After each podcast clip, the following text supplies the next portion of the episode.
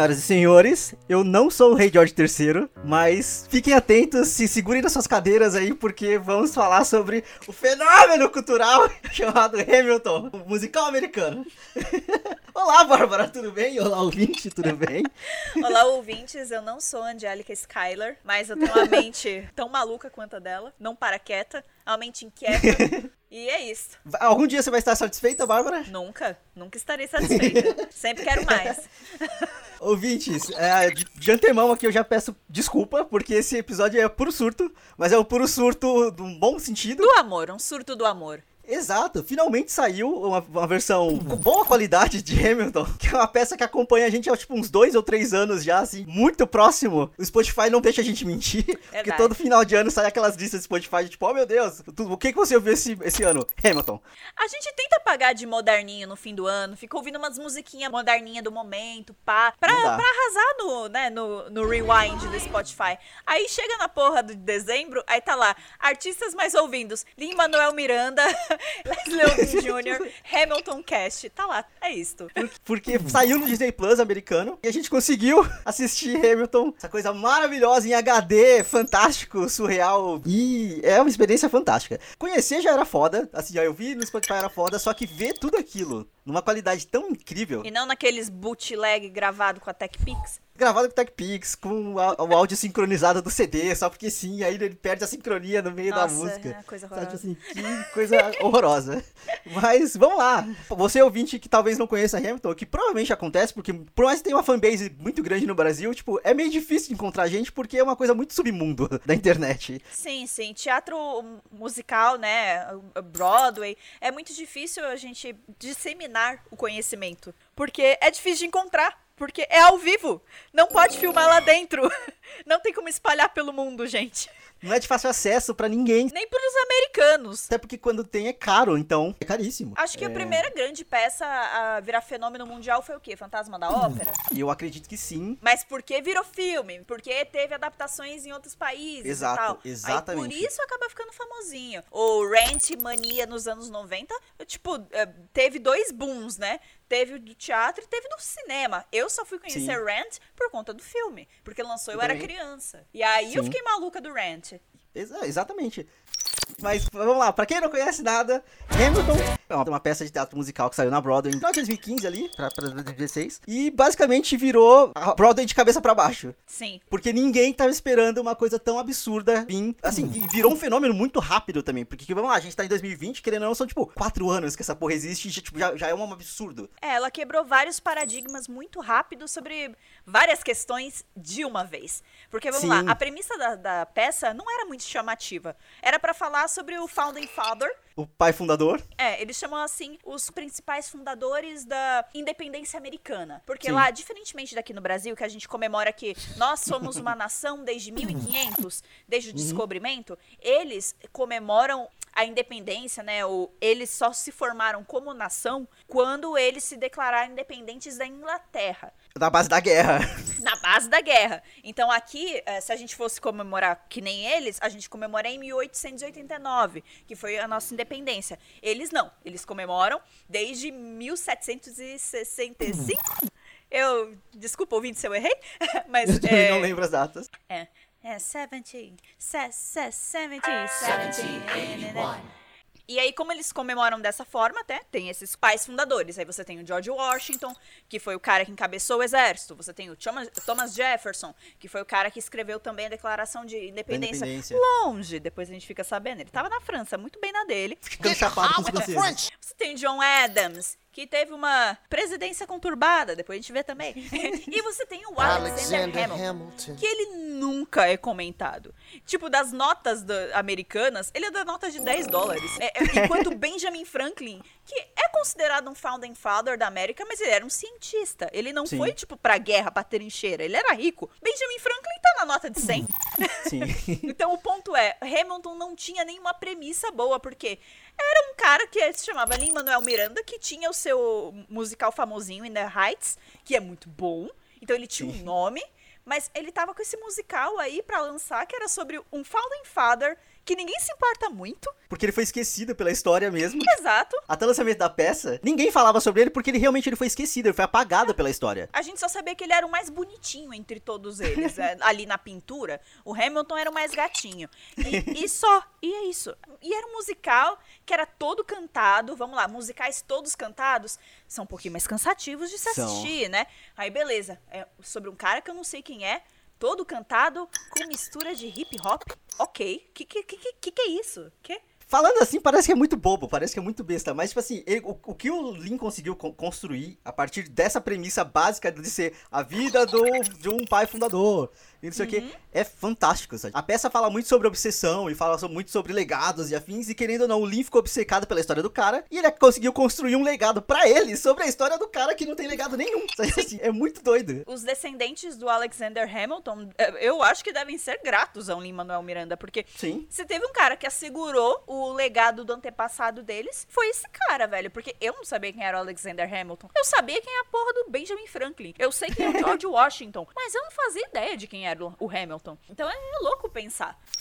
E é isso, com essa premissa que ninguém dava muita coisa, o cara revolucionou o, teatro musical moderno, na minha opinião. Sim, na sua opinião e na opinião de muita gente, porque eles têm tipo uns 25 prêmios, assim, foi, foi uma coisa muito grande. Também tem um detalhe muito importante de que, se você for parar pra pensar na América de mil, 1700 e tanto, era só um monte de gente branca, porque tá, to, é, era o pessoal que veio da Inglaterra, lá, lá, lá. Quem não era branco era escravo, ponto. Também podia ser imigrante, e imigrante não tinha voz nenhuma, que é isso que os Estados Unidos propagam até hoje. Sim. E aí o Lin pegou e colocou todo mundo no elenco pra ser ou negro, ou pessoas não brancas, e muitos latinos também. Então, tipo assim, o próprio Lin, ele é de ascendência porto-riquenha, e aí, tipo, tem, tem a Filipa Sul. Eu, eu olho pra carinha dela e eu falo, tipo, sei lá, brasileira, porque ela não tem cara de nada. Nada, cara. É, é, é, tudo e nada ao mesmo tempo. Não sei se vocês sabem, ouvintes, mas brasileiros geralmente falam que tem cara de nada, porque nós somos a nação mais miscigenada do mundo. Principalmente na Segunda Guerra. Quando nazistas encontraram uh, soldados brasileiros, eles não sabiam que a gente era.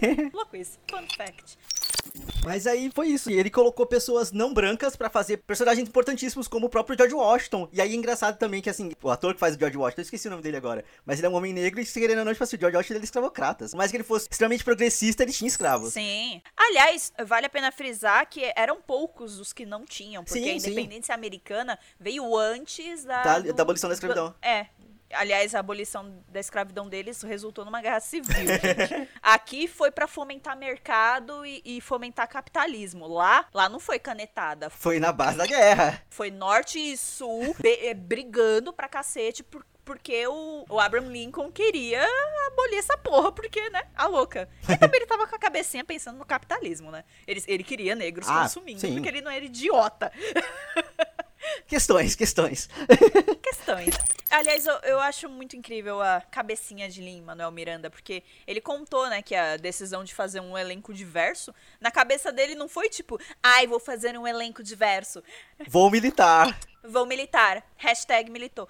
Não, ele só escolheu um elenco diverso, um, porque ele escolheu as pessoas mais talentosas possíveis para os papéis, não interessa a cor delas Sim. ou a raça, mas ele também escolheu porque essa é a América de hoje em dia. Se o George Washington fosse um líder que liderasse o país hoje. para uma independência, será que seria um homem branco ou seria um homem negro? Ou homem é, é, latino, algum. Ou homem latino. Imigrante. Um imigrante, tipo, ele mesmo se colocando no papel de Hamilton. Sim. Ele, ele um latino. A família dele veio uh, para os Estados Unidos de Porto Rico querendo oportunidades e tal. Então, tipo, gente, é por isso que ele colocou. Porque é só a nossa realidade hoje em dia. Mas aí, enfim, o Lin leu a, a, biografia do Hamilton, do Alexander Hamilton. Eu esqueci o nome do autor e é um nome muito específico para falar, então é uma biografia muito, muito gigante e que não tem versão em português, que eu fico muito triste porque eu procurei para ler e não tem. Ron Chernobyl. Isso aí. Chernobyl. É um nome muito específico. É. E aí ele ficou completamente obcecado por isso. E aí ele dedicou o quê? Por volta de 10 anos da vida dele para poder escrever a peça completa? Cara, eu não me recordo. Eu só sei que mais shot demorou isso. um ano. Porque é, é, é, a música moral do personagem. Sim. Porra, demorou um tempão. Então, se foi 10 anos, tá mais que correto. aí ele dedicou por volta de 10 anos da vida dele para lançar, e aí a peça saiu em Off-Broadway em 2015, e no comecinho, no comecinho de 2016 ele, ela entrou na Broadway. E aí aqui vamos abrir só um parêntese gigantesco para explicar algumas coisinhas, porque é importante, porque a gente que é Broadway Kid aqui, a gente sabe certas coisas, mas Isso. nem todo mundo vai saber, então acho que é bem importante explicar. É muito comum pra gente falar, ah, não, não sei o que é da Broadway, tá lá na Broadway, veio da Broadway, mas que caralho é a Broadway?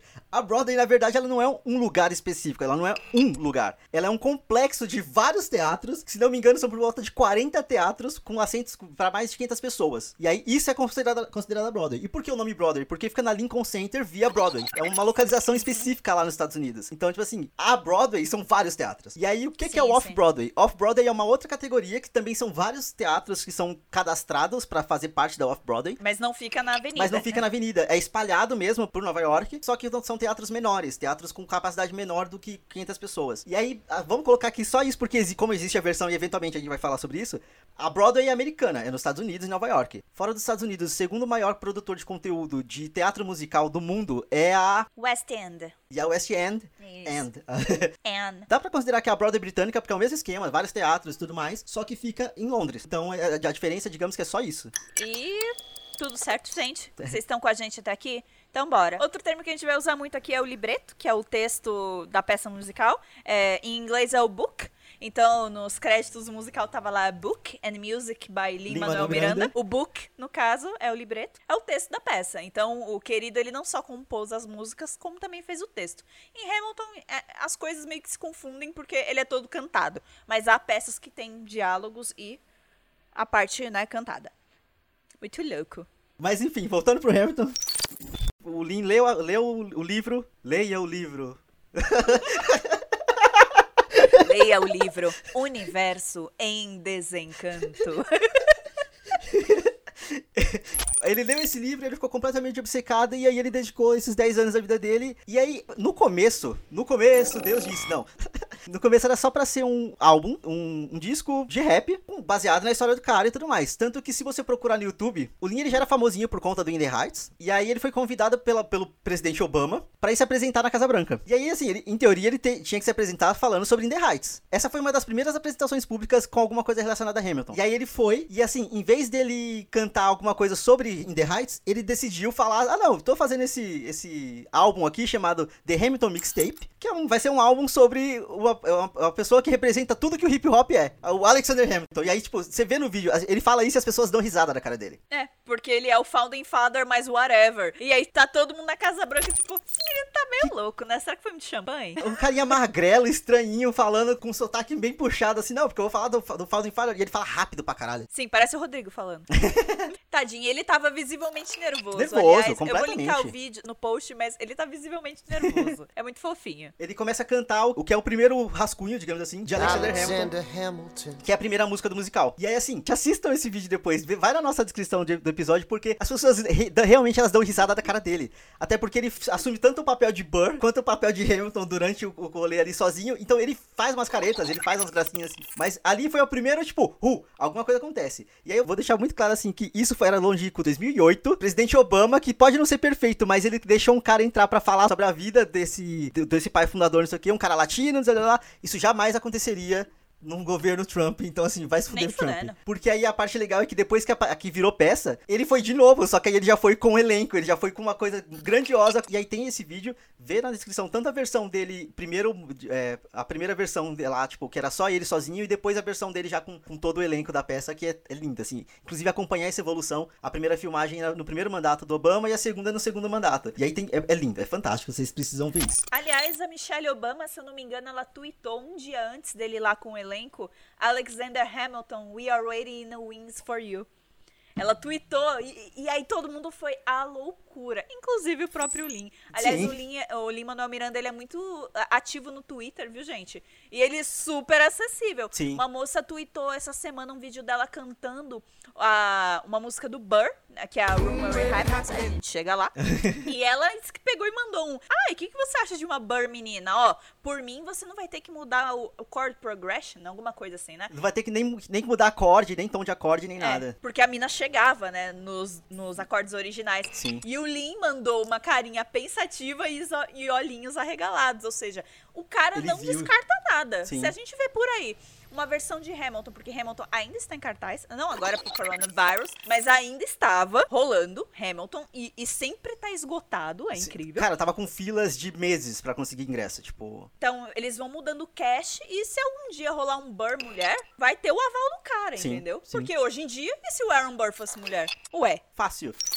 Só complementando essa parte da representatividade, é só que eh, em Hamilton, né, eu acho que o, o que o Lee enxergou ali na hora de escolher o casting deles, é que cada um dos personagens são, na verdade, quase arquétipos. Sim. Então, quem seria o Aaron Burr hoje em dia? Quem seria o Hamilton hoje em dia? Quase um teste do BuzzFeed, entendeu?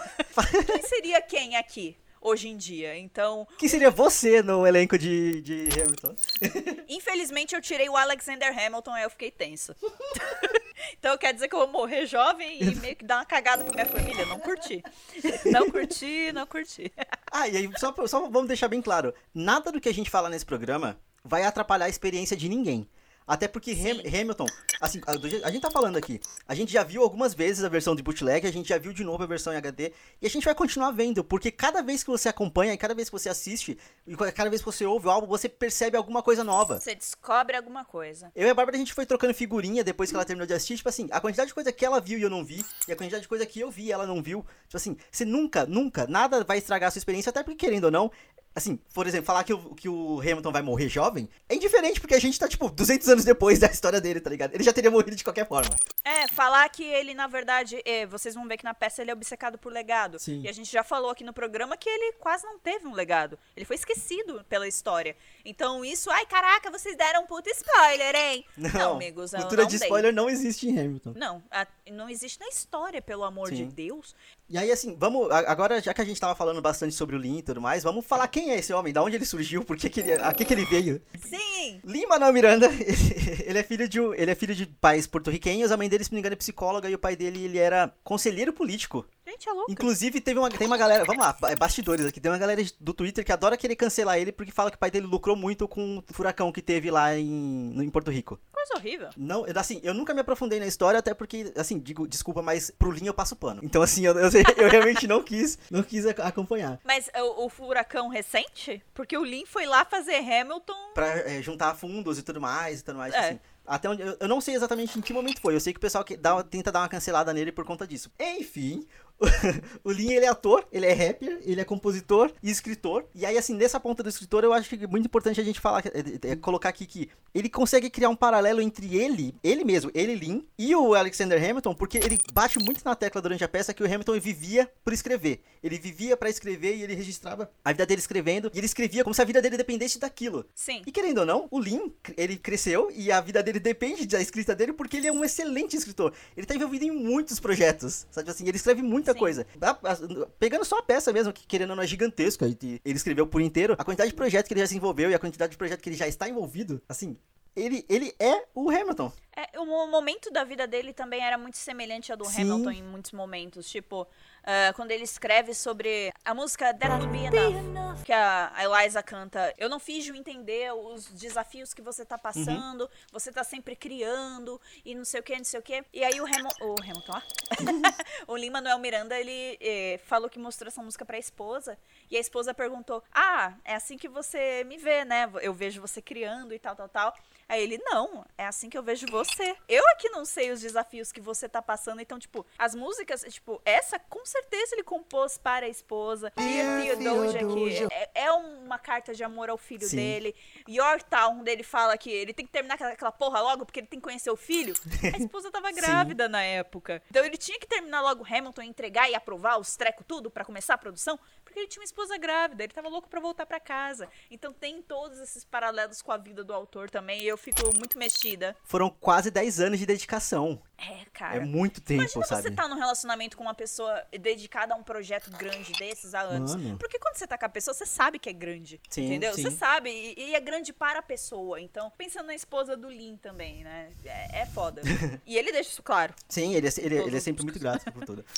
também, vamos lá, engraçado, essa questão dele mesclar a vida dele com as, com as histórias que ele escreve. Ele nasceu em Washington Heights. E aí, é daí que vem o In the Heights, que é a outra peça que ele fez, que é todo um cotidiano de um, de um, de um bairro latino em Nova York, que é esse Washington Heights. Então, assim, já começa aí. O In the Heights, ele começou a escrever na faculdade. Hoje ele tá com 40 anos, ele já tem o legado dele, digamos assim. Mas dá pra ver que ele, assim, desde muito jovem, ele já tava uhum. produzindo e fazendo coisa. Porque o primeiro esboço do In the Heights ele fez em 99, quando ele tava no segundo ano da faculdade. Bárbara, o que, que a gente fez no segundo ano da faculdade? Fiquei louca. Tive ataque de ansiedade, foi meio. Ah, é verdade, o seu. Uhul!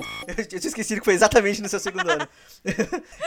Vamos lá, no meu segundo ano a Bárbara tava ficando louca no Zeppelin, que era o barzinho da faculdade, chorando por não tirar de cena no karaokê.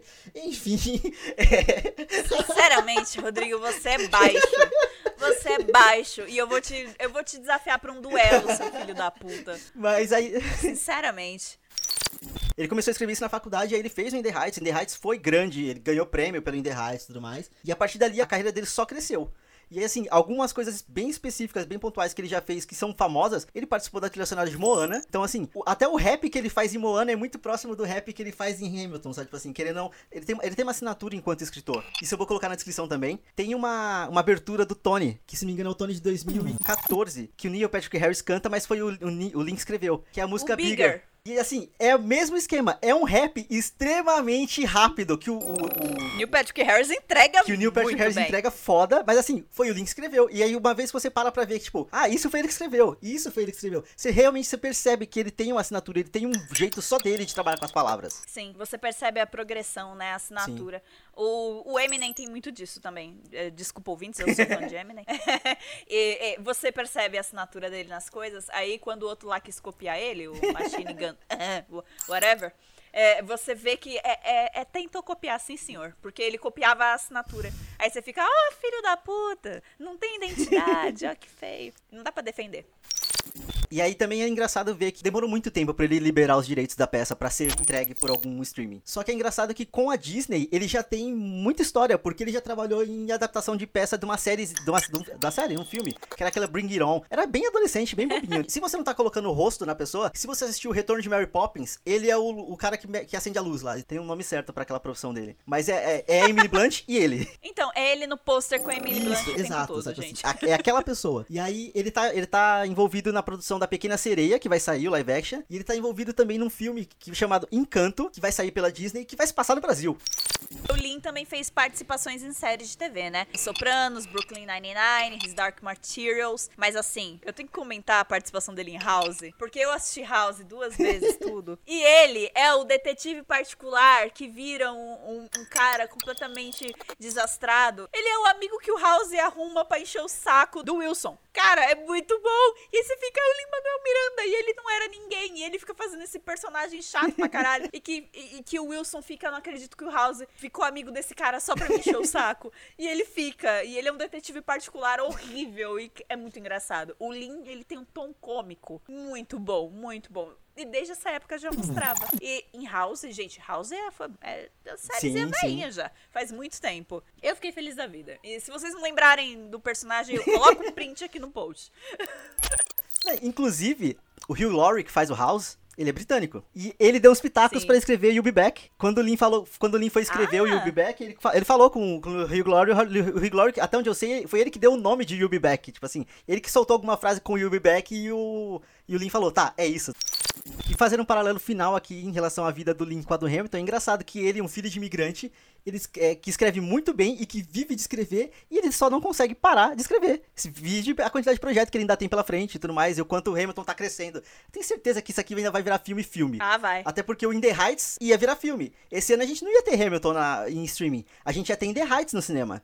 Só que aí, Covid. É. Inclusive, vai na descrição do programa, porque tem o trailer de In The Heights lá também.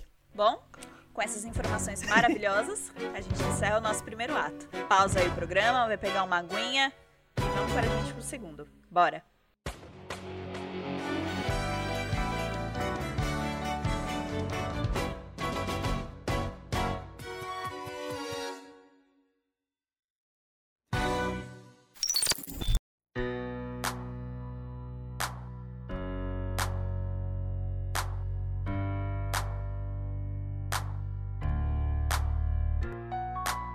Agora, a gente tá chegando aqui no nosso segundo ato. E assim, aqui é o ato do, da loucura e do, do amor. Não tem o que fazer. Assim, aqui é a hora que a gente. É, o que eu perdi, Rodrigo? What did I miss?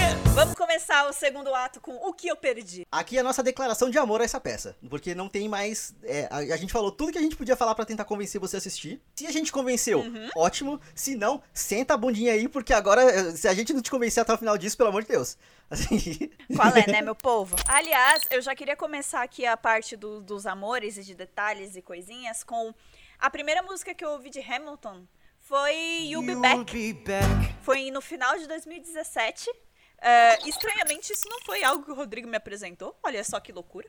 Geralmente, a maior parte das minhas paixões de audiovisual é o Rodrigo que apresenta. Hamilton não foi uma delas. Eu só descobri que ele também gostava e uhum. a gente ficou louco junto. Mas é, eu conheci Hamilton pelo YouTube, porque tava viralizando uns vídeos de animação com músicas do Hamilton. Então a pessoa desenhava e fazia uma animaçãozinha com a música. A primeira que eu vi foi uhum. Be Back. Veio como um vídeo lá recomendado e eu fui lá ouvir. E eu gosto muito do Jonathan Groff, demais. E aí eu fui ouvir lá. Eu vi lá Jonathan Groff e já cliquei, né? Fui maravilhosa.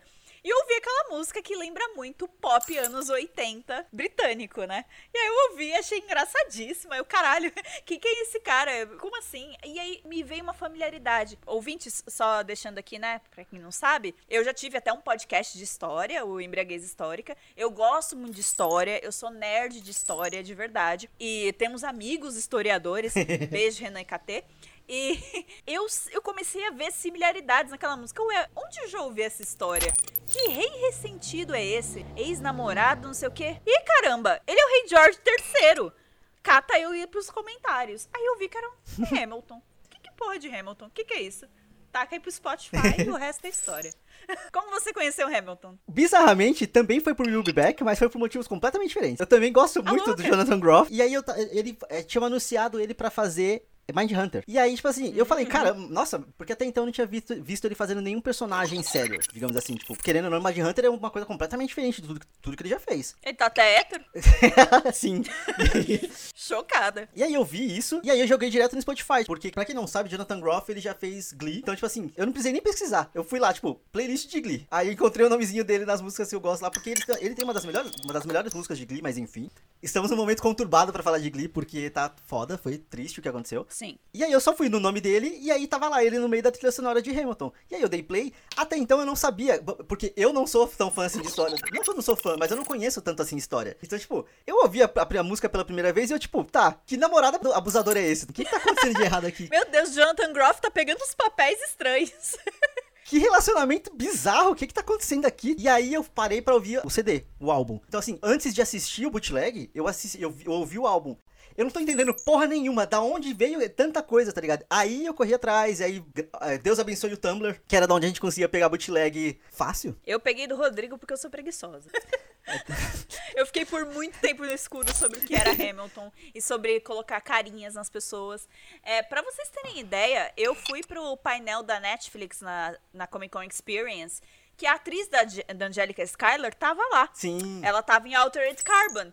Eu reconheci ela pela voz, não pela cara, porque eu não tinha visto o bootleg ainda. então eu fui naquela CXP de 2018, eu olhei assim, eu, mas que? Hã? E aí teve uma hora que ela falou, Annie Hamilton fans around. E um monte de gente. Aí eu gritei também, porque eu sou. Eu gritei, só que eu fiquei, caralho, é Angélica. É. é tipo quando a gente encontra podcaster na rua, que você conhece pela voz Sim. e não pela cara. Sim. É, foi tipo isso, louco. Mas aí foi isso, aí eu, aí eu ouvi primeiro o álbum e depois eu fui achar bootleg e aí o resto é história. Com Hamilton, tudo é história. Assim, amigo, mas eu na minha, no meu antro de chatice tenho que comentar. Do casting maravilhoso que o Lin escolheu, de longe, ele é o pior Nossa, cantor. muito, muito. o bichinho não aguenta não. cantar dançar, não. O bichinho não aguenta, não aguenta, não aguenta. Tem entrevista com ele que ele fala, tipo assim, que ele sabe que ele não é o melhor, o melhor dos atores e tudo mais. Assim, pra, pra palco, no caso. E aí ele fala que, tipo... Cantores. Ele é um ator incrível. É que ele fala sobre a questão de atuação também, mas, tipo assim, tem cantor que canta muito bem, mas não dança muito bem. Tem cantor que dança muito bem, tem é, ator que dança muito bem, mas não canta muito bem. Ele falou que ele tá no meio termo ali, que aí tem um termo de palco lá que eu esqueci, mas assim, que ele é aquele que ele se mexe um pouquinho e aí parece que ele tá fazendo alguma coisa muito legal. Mas na verdade não. As pessoas ao redor dele estão fazendo alguma coisa incrível, sabe? Tipo assim. É, tipo...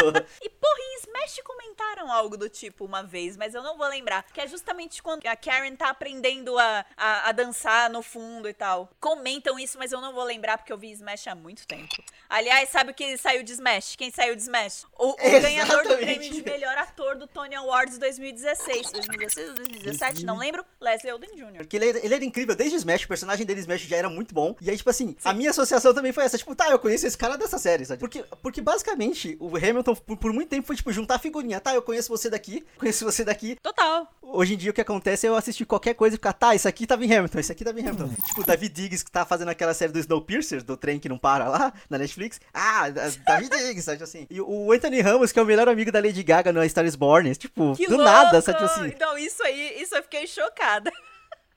Aliás, que vozinha doce, né? Ele tem a voz mais doce. Por isso botaram ele para fazer Lawrence e, e, o filho do Hamilton, porque que vozinha doce. Enfim. Então vamos lá, Bavo. Vamos pro momento que tá todo mundo esperando. Eu espero que você esteja esperando, ouvinte. Me faz o seu top Uhul. 5 de músicas. E ouvinte, só lembrando que tem por volta de umas 45 músicas no álbum. Acho que um pouquinho mais. Mas enfim. Vamos lá, top 5, Bavo. Ai, meu Deus. Eu vou fazer de baixo para cima, tá. tá? Do quinto ao suspense, primeiro lugar. Suspense. Então. Em quinto lugar, não me bate Rodrigo, porque eu sei que tá numa, numa pontuação maior na dele e ele vai me bater depois. É Satisfied. Eu adoro Satisfied, não tanto quanto a, as outras colocações, mas eu me identifico demais com o personagem da Angelica Schuyler. Ela era uma mulher que ela fazia o que ela podia nas condições dela como mulher na porra do século XVIII. Então, era o que ela podia fazer, não e é ela é extremamente progressiva pra época, né? Tipo, progressista. Sim, e tipo, você para, é, você para pra pensar e tipo, ela nem fez muita coisa por ela mesma, coitada, porque ela não tinha como, mas só por ela ter um cérebro, é, nossa, ela já era revolucionária. A música uh, Satisfied, pra mim, é uma das músicas mais bem escritas do musical, e assim, uh, eu vou deixar para você falar um pouco mais dela, porque tá em maior colocação para você, é, mas uh, quando ela rola, o momento que ela acontece, todo o trabalho da coreografia é incrível. Coreografia e luzes, maravilhoso. Mas vou deixar o Rodrigo brilhar nessa, porque ele gosta mais do que eu. Quarto lugar pra mim é What, What Did I Miss? Puta merda, eu dou risada nessa música inteira. Eu me divirto demais. E como você acabou de sair de um primeiro ato intenso, você teve uma cena de batalha, você teve todo mundo brigando com o Hamilton em non-stop, e aí você já vê esse momento de tensão e fica, tá, como vai ser o início do segundo ato? O que, que a gente pode esperar? E vem essa música extremamente cômica e extremamente irônica. E completamente fora do tom da peça, né? Tipo assim, ela foge muito do resto da peça. Sim, é um jazz, porque o personagem em questão tá fora de contexto, ele não sabe o que tá rolando na América, ele tá vindo da França. Então, para ele, na América tá se cantando jazz ainda, e não, tá se cantando hip hop. Então, eu amo demais What Did I Miss? Puta merda. Terceiro lugar, Alexander, Alexander Hamilton, Hamilton, porque eu gosto de uma música introdutória. eu sei que Alexander Hamilton nunca entra nos top 5 do, das, do pessoal, sempre fica de fora. Gente, eu adoro Alexander Hamilton. Que eu acho que não entra nos tops porque, assim, não tem, digamos que um solo, não tem uma pessoa principal na música. São muitas vozes e aí o pessoal meio que dá uma. É, é meu fave não tá solando, não quero. Chatos. Eu amo uma música introdutória, tipo em Chicago, eu adoro All Dead Jazz, que é a música introdutória é, para falar da cidade, que é uma cidade do pecado, e pai. E eu adoro e o povo fica, né, música introdutória, tá bom. Mas eu gosto muito, e o que eu mais gosto em Alexander Hamilton é porque ela sintetiza muito bem a vida do Hamilton antes da América. Por, pra não ficar uma coisa, um buraco no musical. Tipo, mostra, fala da mãe que morreu, do primo que se suicidou. E aí todo mundo juntou grana para mandar esse moleque pra América porque ele era um prodígio. Ele foi pra América e a história vai seguir daqui. E são só três minutos. Sim, é muito rápido. E te contam todas as informações e de uma forma ótima. E sem falar que tem a intro mais gostosinha do mundo de ouvir, que é.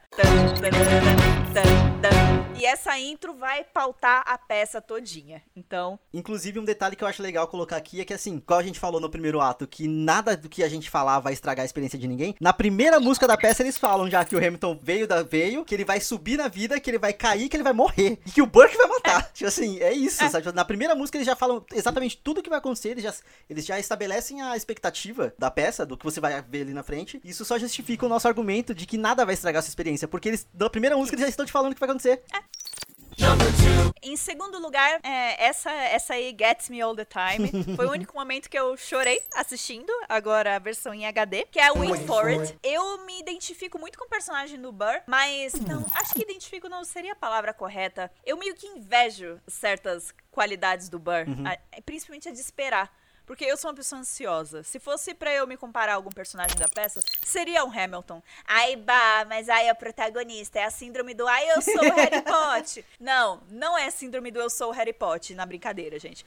Eu acho que eu me, eu me identificaria muito com Hamilton em temperamento, porque eu sou como ele em muitas esferas da minha vida e eu tô aprendendo a mudar isso. Que é não ser. Impulsivo. Não ser impulsivo, não, não tentar passar por cima de absolutamente tudo por um objetivo, tipo, pensar na sua saúde, uhum. pensar na família antes, calma. Você tem um arredor de pessoas que se importam com você. E o Burr, ele é um personagem que me comove muito, porque ele é um cara que pensa na, nas circunstâncias dos atos dele antes de fazer. Ele pensa tudo que vão pensar dele o tempo todo, por, então ele vai dando um passinho de cada vez, assim, com medo de fazer merda o tempo todo. É, então, é qualidade que eu invejo um pouco, mas assim, no caso do Burr é, é exacerbado. É, essa é a maldição dele, é a agonia dele. E Wait For It é o momento em que ele conta pra gente dessa agonia. Sim. Que é, gente, eu não posso dar um passinho errado aqui, porque eu sou moleque prodígio, eu que sou órfão, que todo mundo espera que seja perfeito. Se eu der um passinho errado, vai todo mundo cair matando. O Hamilton não tem nada a perder, porque ele é um imigrante que não tem nada. Então ele não tem medo de fazer nada. Ele só faz. Até porque se ele não fizer o não, ele já tem. E essa é a diferença entre ele, maior diferença entre ele e o Burr nesse primeiro ato. O Burr, ele tem um monte de sim na vida sim. dele já. O que ele tem que conquistar é prestígio, é o merecimento, é, pá, é outras coisas. Então, Wait For It me emociona muito. Os closes que dão nessa parte na cena, cara, me quebrava. O, o olhinho do Leslie Olden Jr., o olho daquele cara me mata de um jeito. Ele passa muita emoção, assim, tipo, até porque o personagem é extremamente Sim. contido. Então você tá vendo o quanto que ele tá segurando, mas o olho dele tá brilhando, assim, tipo, porque tem muita coisa para sair dali, sabe? Sim, e a Wait For It, inclusive, é o único momento do primeiro ato que o Burt se solta. Porque é ele na cabeça uhum. dele. Ele é o nosso narrador. Então, é, aquele, naquele momento ele não tá falando para ninguém o que ele tá sentindo. É só pra gente. Sim. E aí, por isso que a gente vê esse lado dele. Em primeiro lugar, eu sou um clichê. Muita gente bota essa música em primeiro lugar, mas é porque é meu amorzinho. É mais short. Eu gosto da música lema do, do musical, do Moral, a motivação do personagem do Hamilton. Eu gosto muito de My Shot. Ela poderia ser claramente meio que o lema da minha vida. Mas aí, mais uma vez, eu preciso melhorar essas Síndrome partes. de Harry Potter. Né? Fica aí. Síndrome de Harry Potter. É, eu pretendo, inclusive, tatuar Rise Up no meu peito. É, eu gosto muito dessa fala. Rise Up. É, eu, eu, acho muito importante. É, antes de eu apresentar meu projeto na firma na semana passada, eu ouvi mais shots, tá? Porque eu acho que ela é uma música motivacional Sim. muito foda. E é isso, gente. Tudo que é sobre a mais shot eu amo. Eu amo a iluminação do palco nessa hora, como eles fazem o wow, wow, wow, juntos, Nossa, porque arrepia. eles agora são um só. Enfim, amo tudo. É minha favorita. Minha música favorita de Hamilton é mais shot. I am not throwing away my shot. I am not throwing away my shot. Hey, yo, I'm just like my country. I'm young, scrappy and hungry, and I'm not throwing away my shot. Amigo, e o seu top 5? Tenta não emocionar. Vamos lá. Algumas das músicas que você colocou no seu top e alguma categoria estão, também são no meu mas é, algumas não. Então vamos lá. Número 5, pra mim, uma das, uma das músicas mais incríveis, assim, de questão de emoção. Não necessariamente a emoção do, de quem tá cantando, mas a, a, a, sensação que ela passa. E entra no meu, no meu top 5, que é Yorktown. Yorktown na peça é a música da Batalha de Yorktown, que depois virou Nova York. E é a, é a, é a guerra. É a forma com que eles fazem a guerra no palco. Cara, assim, é brilhante como eles conseguem trabalhar o palco a favor da narrativa. Eles fazem todo um rolê ali que, é, por mais. Eles estão se combatendo, isso na peça, não em relação à música, mas na peça. Eles estão se combatendo, mas eles não estão exatamente indo de frente um com o outro. Eles estão, às vezes eles estão apontando pro público, eles fazem todo um rolê ali, que é incrível. E a sensação que essa música passa, porque ela, ela, ela começa assim, tranquila, eles, os planejamentos da guerra, e aí começa a batalha, e aí eles vencem a, a batalha, e aí ela diminui. E aí fica aquela sensação, tipo assim, tá, e agora? Sabe, tipo assim, tipo, aquilo mexe. Cara, assim, você falou que você só, só chorou com Wait For It, eu chorei muito. E Yorktown me emociona muito muito. É que Yorktown me deixa meio pumped. Eu fico com vontade de ir na batalha Sim. com eles, tá ligado? Eu fico com vontade. Me dá umas armas aí, mano. Bora lá, vamos libertar a América.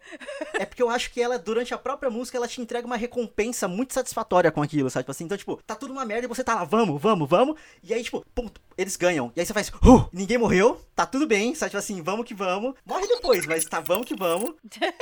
e é isso, Yorktown pra mim é uma música fantástica. Aí, número 4. E aí, isso é só porque eu amo David Diggs. Guns N' Chips é uma música minúscula, ela tem por ela tem menos de dois minutos, eu acho. Guns N' Chips nunca entra nunca, no top nunca. 5 do povo. Só que ele é o rap mais rápido que tem na peça. São seis palavras por segundo que ele faz, assim, tipo, e vamos. Coitado do cara, velho.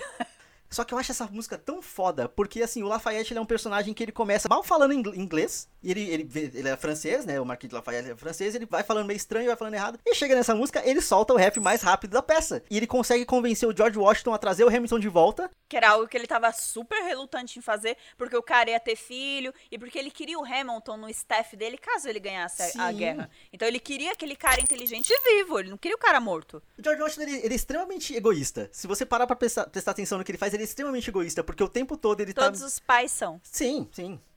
E ele é a figura paterna do Hamilton ali. Inclusive o Hamilton também é extremamente egoísta. Tipo, ele caga a vida dele inteira por conta disso. Mas é, é assim, eu acho foda, porque e é engraçado que o Lafayette ele sabe as qualidades que ele tem enquanto ele canta. Então, assim, ele fala, vou, traz o Hamilton de volta, porque ele é tão foda quanto eu.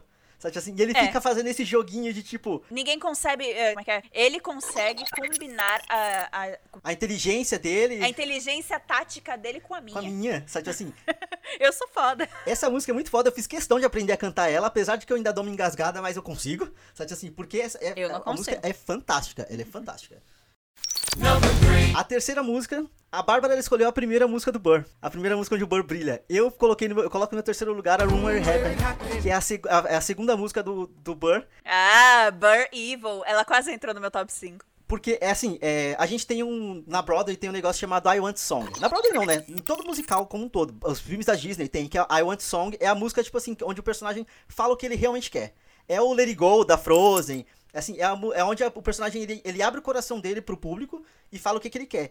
E o Buddy, ele, ele se conteve muito, muito o tempo todo. O primeiro ato inteiro, o ele não fala o que ele quer. Ele tá, ele tá ali só falando menos e sorrindo mais. E aí chega em é. Room Where It Happened, e assim, na visão do Burr, o Hamilton já tomou tanta coisa que era dele, mas tanta coisa que era dele, que ele não consegue mais se conter. Ele começa, a, ele se torna tão impulsivo quanto o Hamilton. Isso também é legal durante a peça, que assim, o Hamilton ele é impulsivão e aí depois ele vai ficando um pouco mais contido. Porque perdeu um filho por conta de impulsividade. Deu o conselho errado pro Sim, filho. sim. E aí o Burr é mais contido e vai ficando mais impulsivo porque ele vai ficando com raiva. E aí chega em Room Where It Happened, ele abre. E aí ele fala que ele quer, a qualquer custo, ele vai fazer o que ele precisar para conseguir estar na sala onde as coisas acontecem. Que, aliás, é o Oval Office, gente. É o, é o Capitólio, é o Oval Office que existe até hoje. E aí, a, a coreografia é incrível, a, a, iluminação é foda. Tipo, nossa, é tudo, tudo fantástico nessa música. Não tem, não tem defeito nada.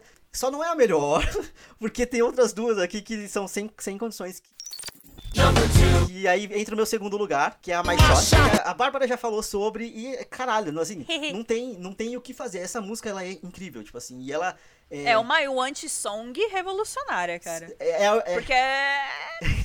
é a I Want Song do, do, Hamilton. E aí também é engraçado esse detalhe: que o Hamilton, a, a I Want Song dele é a terceira música da peça. E a I Want Song do Burr, que é o segundo protagonista, só vem lá na metade do segundo ato, de tanto que ele se segura. Porque ele espera. Assim, de tanto que ele espera.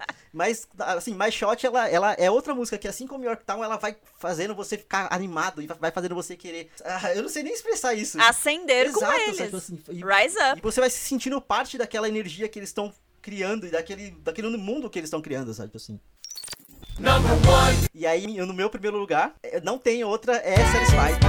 Eu acho, assim, o que acontece no palco durante Satisfied é uma das coisas mais incríveis que eu já vi na minha vida. E aí eu tive a oportunidade de cantar essa porra dessa música no karaokê com outros fãs de Hamilton.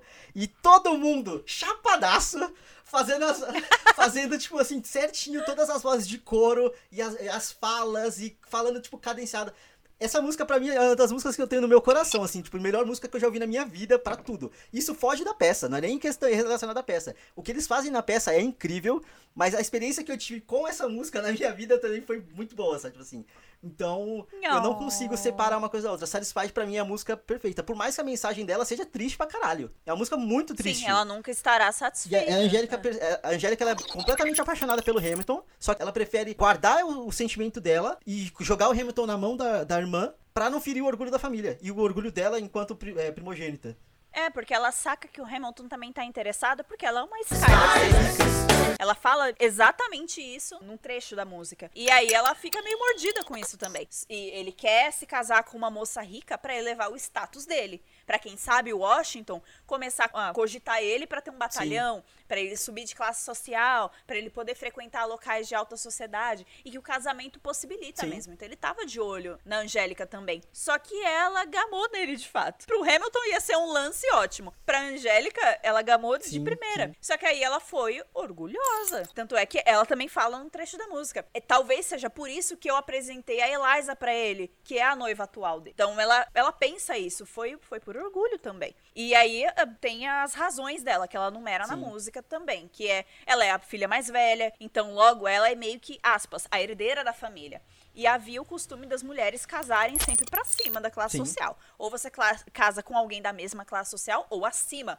E era esperado da Angélica fazer isso. Inclusive, se o Hamilton tivesse sido malu malucão da vida e tivesse chegado no pai Skyler e falado: Não, eu gosto da Angélica, me dá a mão da Angélica em casamento, muito provavelmente o pai Skyler ia dizer não e oferecer Eliza. Filhas eram moedas Sim. de troca. E pro pai Skyler, a Angélica era mais valiosa por ser mais Sim. velha. Então provavelmente ele iria oferecer Eliza de qualquer forma. Então a Angélica foi meio pragmática, na verdade. E o resto é história. É, e, é assim, e também é engraçado que, tipo, a Angélica, ela, ela. Igual o Lafayette brinca que o Hamilton consegue bater, tipo, mentalmente com ele, a Angélica, ela clica exatamente igual. Os dois, eles conseguem.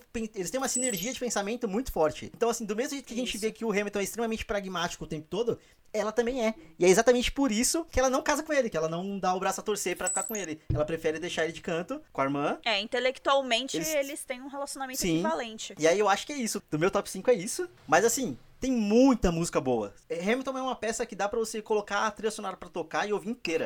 Tranquilo, tranquilo, tranquilo, assim, tipo. I remember that night, I just might regret that night for the rest of my days. I remember those soldier boys tripping over themselves to win our praise. I remember that dream like candlelight, like a dream that you can't quite place. But Alexander, I'll never forget the first time I saw you maravilhoso. Tem muitas pequenas maravilhas ali, gente. A gente não comentou várias ah. aqui. Até as músicas que são uh, transições aqui. Eu, eu cito, por exemplo, o rapzinho do filho do Hamilton. My name is Philip, I am a poet. eu acho uma gracinha aquela porra. E a mãe dando fazendo suporte pra ele, fazendo beatbox e tal. É, é muito... É, você lembra muito de situações da nossa mãe, tipo, apoiando a gente um teatrinho, alguma coisa pra mostrar pro pai. Porque geralmente é isso, a mãe que dá o apoio, né? E o filho mostra pro pai o que ele inventou, assim. Então, até isso, Sim. até as musiquinhas de transição são delicinhas. Toda vez que o Rei George aparece é uma delicinha. Ele dá uma cantadinha e ele fala: uh -huh. John, John Adams. Adams. Aquele, aquele carinha baixinho que eu conheci quando? Em 85. 85. Ah, meu Deus, aquele pobre homem, vão comer ele vivo. É muito bom. É só isso a música. São só, tipo, dois minutinhos, mas é uma delícia. É, Hurricane, cara. Hurricane eu acho uma música muito boa. Muito boa. É lá pro final da peça já, onde tá tudo desmoronando, tá indo tudo indo pro caralho, e ele compara a situação da vida dele com o furacão que teve lá onde ele morava no, no Caribe. E aí, o, que ele. De novo, o palco de Hamilton. Vamos, vamos, vamos chegar nos detalhes agora porque é importante. O palco de Hamilton, ele é uma coisa surreal.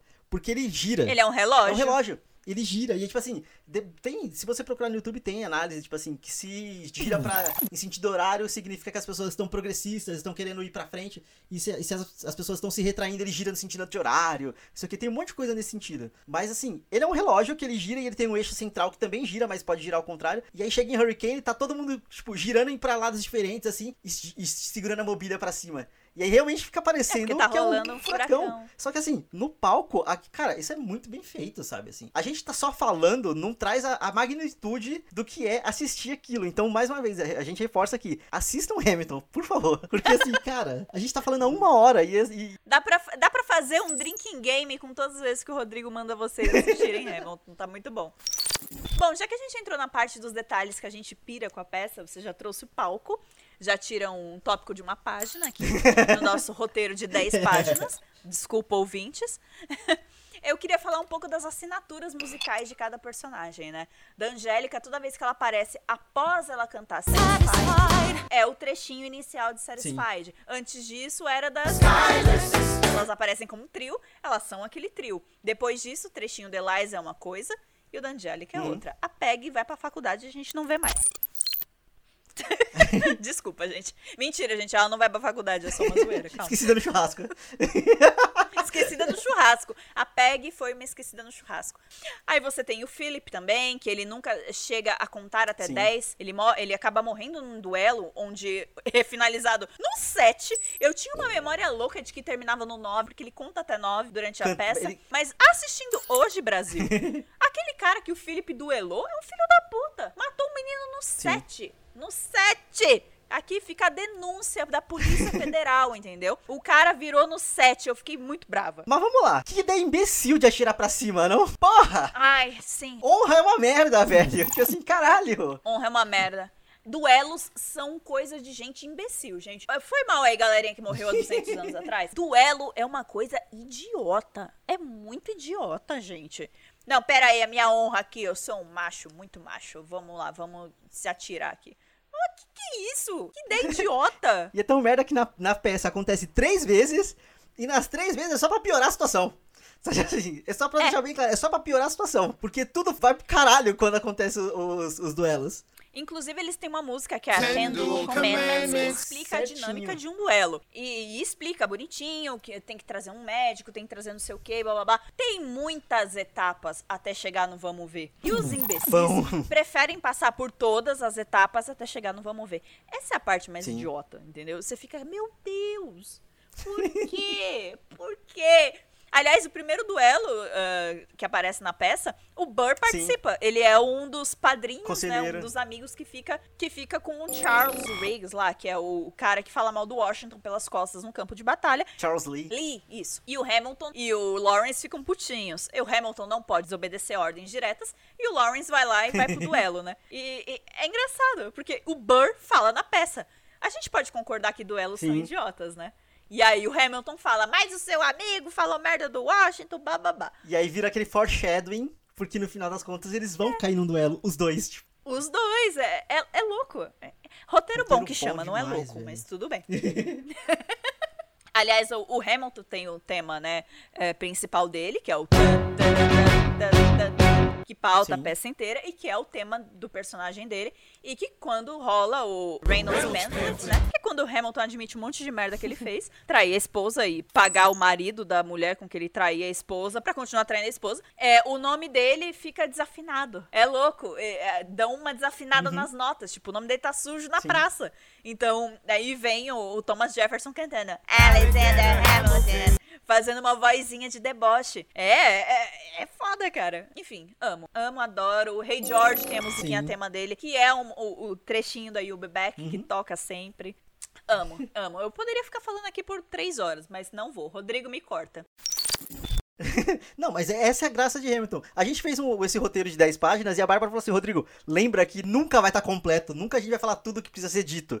e é verdade, porque é, é, aquilo que a gente falou. Cada vez que você vê, você vai ver alguma coisa diferente. Aí eu já falei aqui, por exemplo, do Lafayette, que o Lafayette ele começa mal falando inglês e aí de repente ele fala, faz o rap mais, mais rápido da peça. E aí o, o David Diggs, ele, no primeiro ato ele é o Lafayette, no segundo ele é o Thomas Jefferson. Thomas Jefferson. E aí ele já muda completamente a, a personalidade dele, ele já muda completamente a forma com que ele fala. E é, é muito engraçado, porque assim, o Lafayette é francês, então eles colocam ele meio todo, todo pomposo. Só que vem o Thomas Jefferson, que estava na França, e ele é mais pomposo ainda. Isso é muito engraçado, porque, Sim. tipo assim, é, ele meio querendo. Ele quer mostrar que ele esteve fora, que ele esteve na França e tudo mais. Então, tipo, só que assim, ele destoa de tudo. Elite, Sim. né? É é coisa horrível. E tem o Her Hercules Mulligan, que no primeiro ato, ele se, ele se torna espião e tudo mais, que ele é inglês, ele, e, só que assim, ele é todo impulsivo e fala as palavrão e blá blá blá. E aí depois o ator, eu, eu, não, eu não consigo decorar o nome dele porque é muito difícil. Mas o ator que faz o Her Hercules Mulligan no segundo ato, ele é o James Madison, e assim, ele nem dança, de tão comportado e pomposo e da alta classe ele é. Ele, ele anda o tempo todo de mansinho. E medroso. Sim. Ele usa amarelinho, ele é meio medroso. Daqui a pouco eu vou fazer uma pequena análise de cores aqui, vocês Vamos saber. Ele é meio medroso, é cagão. E aí ele, só que assim, ele tá sempre andando. Tem hora da, na peça que as pessoas estão dançando ao redor dele, ele olha para as pessoas andando e ele vira e vai para outro lado assim. Ele não dança no segundo ato. Aliás, você falou da dança, eu lembrei, né, que o Hamilton tá sempre se mexendo mais rápido do que as pessoas. As pessoas estão se mexendo devagar ou estão terminando uma coreografia, ele para de dançar Sim. e já sai andando. Porque é tipo, ele não para por meio segundo. Ele tá andando rápido o tempo todo. Ele não para um pouquinho e respira. Ele tá sempre em movimento. E vai, e vai, e vai, e vai. Eu gosto desses pequenos toques. Aliás, você me lembrou de uma coisa na My Shot, minha música favorita. O Hamilton fala, né? Eu, eu, fico imaginando tanto a morte que ela. Parece uma memória. Que ela me parece quase uma memória. E quando que ela vai me pegar? Ela vai me pegar no meu sono ou a poucos metros de mim? Você pode traduzir isso também como a dois metros de mim ou a poucos centímetros de mim. Quem tá do lado dele, caralho? O Burr. O Burr a morte tá do lado dele, logo quando Sim. ele tá pensando nela. E, tipo. Aliás, fala da morte, Rodrigo. Fala da morte. Saiu um artigo incrível no Screen Rant, que eu vou deixar na descrição também. Que eles analisando uma personagem específica, que assim, é uma personagem de suporte, é o, é o Assemble que eles falam, que ela tá sempre lá. E aí, em dois momentos específicos, ela assume um, o personagem da bala. The Bullet. E é assim, uhum. na primeira vez que ela aparece, conforme atiram, ela é a pessoa que representa a bala. E ela anda de um lado ao outro do palco. Só que ela não acerta o Hamilton. Assim, o Hamilton tá escrevendo e aí atiram nele, um, um, um jaqueta vermelha atira nele. E jaqueta vermelha são os soldados ingleses. Aliás, eles morriam muito por essa roupa, tá, gente? Demorou pro exército britânico entender que vermelho não é a melhor não das é uma boa roupa para se usar na, na guerra inferno. Meu pai ficava muito, muito, muito revoltado com isso quando a gente via filme de guerra. Ele ficava, mas demorou 100 anos pra esses jumento entender que não é pra usar vermelho no campo de batalha. Meu pai ficava muito bravo. Parênteses. Em um, em um, ponto de Stay Alive, ele tá, ele tá andando e aí um, um, jaqueta vermelha atira nele, só que a bala erra. Só que essa, essa atriz, ela assume o papel da bala e passa. E aí chega em The World Was Wide Enough. E aí ela assume de novo o papel da bala, só que tipo, o tempo para. E aí ela vem andando devagarzinho e o palco vai girando. E aí o Hamilton vai fazendo todo o discurso dele de ele imagina a morte como, uma, como se fosse uma memória. e onde vai chegar nele. E como que vai ser o legado dele. E a bala andando, andando, andando. E até que ela eventualmente chega porque ele morre naquele duelo. Só que assim, essa atriz que faz a bala, ela aparece muitas vezes interagindo com personagens logo antes deles morrerem, por exemplo. Então, tipo assim, a análise uhum. que eles uhum. fazem é muito incrível, porque, vamos lá, vendo na primeira vez ou na segunda, na quantidade de vezes que a gente já viu, eu não tinha percebido isso. Eu percebi ela enquanto a bala no final. Em Stay Alive eu nunca tinha percebido. Ela bater na mão do Lawrence é, um pouco antes dele morrer, eu nunca tinha percebido. É no Whenever We'll Be Free Until We End Slavery. No Yorktown, ela é a dançarina que, né, faz um yo, é nós a bala, ele tá flertando com a morte ali. Todo. Porque ele tá brigando com um monte de fazendeiro. Exato, sabe, tipo assim, e como o Hamilton tem essa vontade de morrer, tipo assim, ele tem esse, essa questão que a morte tá sempre perto Total. dele. Sempre perto dele. E essa atriz o tempo todo passa. O tempo todo ela tá ali circundando. Então ela assume tanto o papel da bala que vai matar ele, tanto o papel, tipo, da morte como um todo, durante a peça. Só que é engraçado que ao mesmo tempo que tem esse tipo de coisa meio sombria, até, nossa, a morte tá ali o tempo todo, tem umas coisas que são engraçadas, tipo assim, o tempo todo eles ficam fazendo piadinhas entre eles no, no palco. Por exemplo, na hora que o Lawrence vai falar que o Burr tem uma mulher, que ele tem uma, uma namorada, lá, ele chega carregando duas tacinhas assim, tipo, ah, você, eu sei que você tem alguém, né, Burr? Ele, só que ele vai falando com uma voz de deboche, porque todo mundo debocha do Burr uhum. o tempo todo, sabe? Tem muita piadinha assim que existe na peça, na versão filmada, mas que não existe no álbum, por exemplo. A gente não pega essas coisinhas durante o álbum, se você só estiver ouvindo. Você tem que ser assistindo. E uhum. do mesmo jeito que na peça tem é, a morte do Lawrence e no álbum não tem.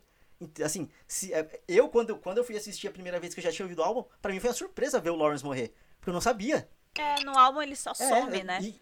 e aí comigo até causou uma confusão, porque depois, né? É o mesmo Fazendo ator cantando a música do Philip. E eu fiquei, que porra é essa? eu, eu não entendi. E querendo ou não, eles explicam mais ou menos onde cada um dos personagens foi parar para ter mudado o ator. Mas no Lawrence, querendo é. não, assim, só pelo álbum você não percebe, mas na peça ele, ele morre. Então, tipo, ok, sabe? Aí você entende porque trocou. É louco. Posso falar de novo sobre a coisinha aqui? Muito louco. é, é, a gente só dando um, um um passinho para trás, que você comentou sobre coisa que não foi incluída uhum. na peça. Em The Hamilton Mixtape, porque foi lançado um álbum chamado The Hamilton Mixtape, de fato, que era o primeiro plano do Lin, vocês lembram? E aí virou a peça. Então, mas foi lançado um álbum de The Hamilton Mixtape com vários artistas também. É, fazendo colaborações, né? E é, eu amo muito a música Immigrants, We Get The Job, We Get the job done, que é um trechinho da Sim. Yorktown, que fizeram todo um rap por cima e ficou uma coisa maravilhosa. A gente vai detalhar depois aqui para vocês. Eu só queria uh, eu só queria destacar que a minha música favorita do Hamilton Mixtape é uma música que não foi pro musical, mas que foi escrita, que é a Congratulations. Congratulations que é uma música que basicamente é a Angélica Schuyler comendo o cu do Hamilton depois que ele traiu a irmã dela. Na peça, esse momento só é um trecho que ela pega e fala: Não tô aqui por você. E aí ela cita um trecho da Satisfied e fala: Eu espero que você esteja satisfeito seu babaca. E, e, sai, e sai andando. Mas, originalmente, o Lin escreveu uma música para esse momento, em que a Angélica chegasse com toda a merda uhum. feita e com o Hamilton passando merda na cara. é, que é a Congratulations, né? E é muito louco porque eu, eu gostei muito dessa música. Eu entendo porque ele excluiu, porque eu acho que ia quebrar um pouco o ritmo daquele momento da peça. E o mais importante ali era a Eliza ter um crescendo e não a irmã. Uhum. Então eu entendo porque foi cortada. Mas eu adoro a Congratulations. Eu, eu gosto que a primeira frase da música é um puta insulto pro Hamilton, que é chamando ele Sim. de burro. Porque ele não gosta que chamem ele de burro. É o pior insulto. E ela pega e fala: Você inventou um novo tipo de burrice. Né? You, you have invented, invented a new, kind, of kind stupid. Of stupid. Aí, o tipo de, de estupidez maior do mundo, um abrir a, as jaulas do zoológico, tipo de estúpido. E aí ela começa a humilhar Sim. o cara e fala: Você é um imbecil. Você é, admitiu um, um, caso que ninguém suspeitava, que ninguém te perguntou, que só três pessoas te acusaram pra nada. Sério mesmo. Você manchou o teu nome, manchou o nome da minha irmã por nada. Só por orgulho, porque ele não. Assim, ele queria ter o, o, a ficha limpa com, com todo mundo. É, e não pensou na esposa. Pois é, porque ele é um Então, eu adoro essa música e tem lá em The Hamilton Mixtape. e uh, não é a atriz que faz Angélica que canta, é uma outra cantora. Mas no YouTube, se vocês procurarem, tem Congratulations. Inclusive, tem uma versão animada chamada da Congratulations, hum. que eu acho muito legal. Uhum. Muito louca. Vou linkar para vocês. Só fechando aqui no Hamilton Mixtape, são várias músicas que são ou baseadas em alguma parte específica de música oficial, ou tirada, por exemplo, esse Immigrants We Get the Job Done que a, ba, que a Bá citou, é uma frase que eles falam e que na peça eles tiveram que colocar um, uma pausa, porque as pessoas vão à loucura no, na, na, no teatro assistindo aquilo. Eles fazem porque eles fazem Immigrants We Get the Job Done, get the job done. baixa a mãozinha assim, porque é justamente por conta de toda essa discussão de imigração que a gente tem hoje em dia, e, e são dois imigrantes falando no palco, que é o Lafayette, que é francês, é. e o Hamilton, que é caribenho. E aí... A galera vai à loucura, Copa do Sim. Mundo. Sim, eles tiveram colocar uma pausa. E aí, assim, no Hamilton Mixtape tem tudo isso. E aí, tipo assim, tem participação de artistas tipo o Usher, o Chase the Rapper, a Regina Spector, o John Legend, a banda The Roots, que é a banda do. Qual é o nome daquele, daquele rapaz? Aquele mocinho branco que tem um programa lá. Tem muito, tem muito moço branco que tem um programa. Qual é o nome dele? É verdade! Jimmy Fallon. J Jimmy Fallon. É a banda do The, o The Roots é a banda do Jimmy Fallon. É amigo pessoal Sim. do Lin Manuel Miranda. Sabe quem é amigo pessoal do Lin Manuel Miranda também? Obama. Não, não é amigo pessoal, não. mas. Obama. Não, não é amigo. Eu, eu já vou me corrigindo aqui, ouvintes. Ele não é amigo pessoal, mas o Lin Manuel Miranda e o Jimmy Fallon são super fãs. Weird Al Yankovic. e ele fez The Hamilton Polka. E quando o Lin Manuel Miranda viu, ele ficou louco, porque ele ama o Weird Al, que é um ótimo rapper também. Então, o, ele ficou muito contemplado. Isso é o sucesso. Ganhar um Tony Awards? É. Peça na Inglaterra, em todo mundo? É. Pulitzer? É. Não, nada disso é importante. É importante que o Weird Al Yankovic faça uma versão pouca da minha música. E ele fez e o Lin-Manuel Miranda ficou contempladíssimo. Se eu achar o vídeo dele nesse, no programa de entrevistas, eu vou linkar para vocês. Se você entrar na, no hype da peça e quiser pesquisar tudo obcecadamente igual a gente fez, vai ouvir o Hamilton Mixtape que vale a pena.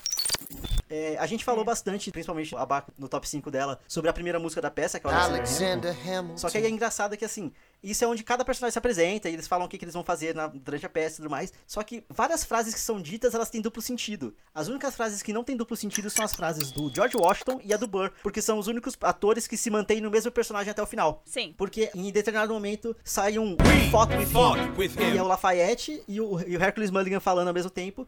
E isso funciona tanto ele sendo Lafayette e, e, e Mulligan, quanto ele sendo Thomas Jefferson e James Madison, porque eles lutaram com o Hamilton e eles lutaram contra o Hamilton. Aí faz esse duplo sentido da frase. Aí tem um I died, for, died for, him, que é o, o Anthony Ramos, que ele faz tanto o Philip, que é o filho do Hamilton que morre no segundo ato, quanto ele faz o Lawrence que morre no, no final do primeiro ato também. E tem, a, e tem as, todas as meninas, as três irmãs Skylers falando. I love, I love him. Só que assim, na verdade, a Peg nunca amou o Hamilton. A questão é que a atriz que faz a Peg, ela se torna a Mara Reynolds no segundo ato, que é a mulher com quem ele tem um caso. Então assim, todas as frases têm esse duplo sentido e isso é muito foda. É, a importância de uma bela música introdutória, Nossa. né, amores? O povo não bota nos top 5, mas é uma música, ó. É só amorzinho, gente. Agora, gente, eu vou dar uma pirada. eu vou dar uma pirada, vocês me perdoem. É, o Rodrigo já tinha escrito parte do roteiro porque ele viu primeiro do que Sim. eu, né? Versão HD. Eu, mãe de família, só tive tempo para ver hoje no dia da gravação deste episódio. Aliás, amigos, hoje é dia 11 de julho. Hoje é o aniversário de morte de Alexander Hamilton. Hoje, há mais de 200 anos atrás, Alexander Hamilton e Aaron Burr foram idiotas e atiraram. Ou melhor, só o Burr atirou. Pegaram um barquinho, foram para Nova Jersey, porque tudo é legal em Nova Jersey. Everything is legal in New Jersey. Aliás, é, uma, a fã de Sopranos aqui precisa comentar. Isso é muito verdade, tá? O povo que não quer fazer merda em Nova York faz Nova Jersey, tá? Vale a pena frisar aqui. Eu acabei tendo pouca coisa para inserir neste roteiro. Olha só, que vagal que sou. E aí tô lá passando, assistindo, né? E com o roteirinho do lado e pensando, peraí, que tal a gente fazer uma análise semiótica rapidinho do que tá acontecendo nessas cenas? O roteiro quase ficou uma loucura, porque eu enfiei quase um cena a cena. Ficou, mas mamãe aqui jura que deu uma, uma pincelada e deu, né? Aquela enxugada no roteiro. Mas vamos lá. Antes eu queria comentar para vocês o que, que eu fiz de fato. Eu só fiz uma análise semiótica rapidinha das cores utilizadas nas roupas e na iluminação. Então eu vou comentar algumas cenas que me marcaram demais. Duas horas e 40 de cenas que marcaram a Bárbara.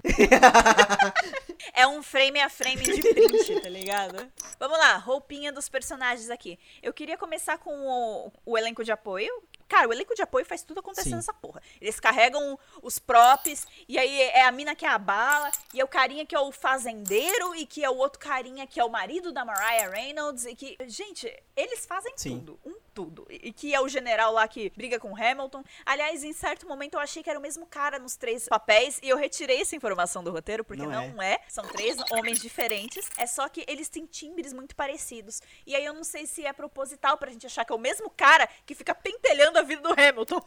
Mas não, não é. São três atores diferentes. Eu acho importante ressaltar que a cor, né, da, da roupinha deles é neutra e eles viram qualquer coisa. Eles são agentes mutáveis ali. Você bota uma saia, você tá num baile baile. Você bota a jaqueta de militar, você já vai pra Sim. batalha. Você tá com roupa de nada, mas você senta ali em círculo e você tá numa reunião de gabinete do presidente.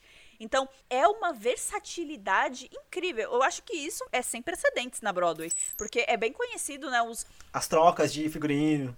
Isso, e o trabalho que dá para essas Sim. trocas e os figurinos mega bufantes e tal. E não, Hamilton é muito, muito sucinto nessa parte. E eu, eu acho muito legal querendo não, das trocas que são feitas durante o palco, às vezes mais de uma vez na mesma música. Tipo assim. E isso só seria possível com uma roupa, né? Sim. Neutra, branquinha, pá. Tudo que é inserido depois de cor é sempre em contexto com a cena que tá rolando. Eu acho legal que o Hamilton, ele começa usando marrom, né? A roupinha, na verdade, a primeira cena que ele entra, ele tá Sim. de branco. Ele é um Zé Ninguém, ele é uma tela ali a ser preenchida, ele é uma tela em branco. Aí ele coloca o primeiro casaco dele, que é um marronzinho. Eu acho que é uma coisa meio. que ele é pé no chão, sabe? Ele é um down to earth. Aí ele usa um tom mais uhum. terroso. E é interessante que a Angélica, no primeiro, no primeiro ato, aliás, quase toda Sim. a peça, a roupa dela tem poucas variações, a cor não é uma delas. Ela também usa um tom amarronzado, então eles são equivalentes. Sim. Quando eles estão juntos, eles são quase um. Sim. E aí também tem um detalhe que eu não sei se é proposital, eu não sei se eu, sou eu brisando, mas o tom marrom da roupa do Hamilton, assim que ele entra e que ele começa a cantar, e principalmente mais shot, que a iluminação vai muito nele, ele fica dourado. O, a roupa dele fica um, um, pouco mais dourada. E eu não sei se isso é proposital para fazer, como querendo ou não, ele é uma estrela em ascendência, sabe assim? Ele tá ascendendo e tudo mais. E uhum. querendo ou não, uma estrela dourada é o símbolo da peça. É uma estrela dourada com o é. escrito Hamilton. Eu não sei se é proposital ou não, mas ele fica dourado. E isso eu achei foda, quando, porque eu não tinha percebido até você falar da cor. Aí eu parei para botar, tipo, realmente, ele tá de, ele tá de marrom. É tipo, tá marrom, marrom, marrom, bum, uma luz muito forte nele, ele tá dourado. Sabe, tipo assim, é muito foda, é muito bem feito. É, é ele fica, fica. reluzente, né? Muito louco. Ele não usa muito tempo não. essa roupinha, logo depois ele já vai para militar, né? Que é o momento de ascensão militar dele, que ele vai lutar na guerra e tal. É, eu não vou perder muito tempo nessa roupa, porque é só ele sendo um militar. E ele entrando em unidade com os outros personagens homens com que ele faz a, a amizade, né? Quando tá ele, o, o, Hercules Mulligan, o Lafayette e o Lawrence, eles são o time pode tudo. Eles são a turminha do barulho. Então, é legal, porque ficam aqueles quatro em unidade, né? Quando eles estão com Sim. o mesmo uniforme.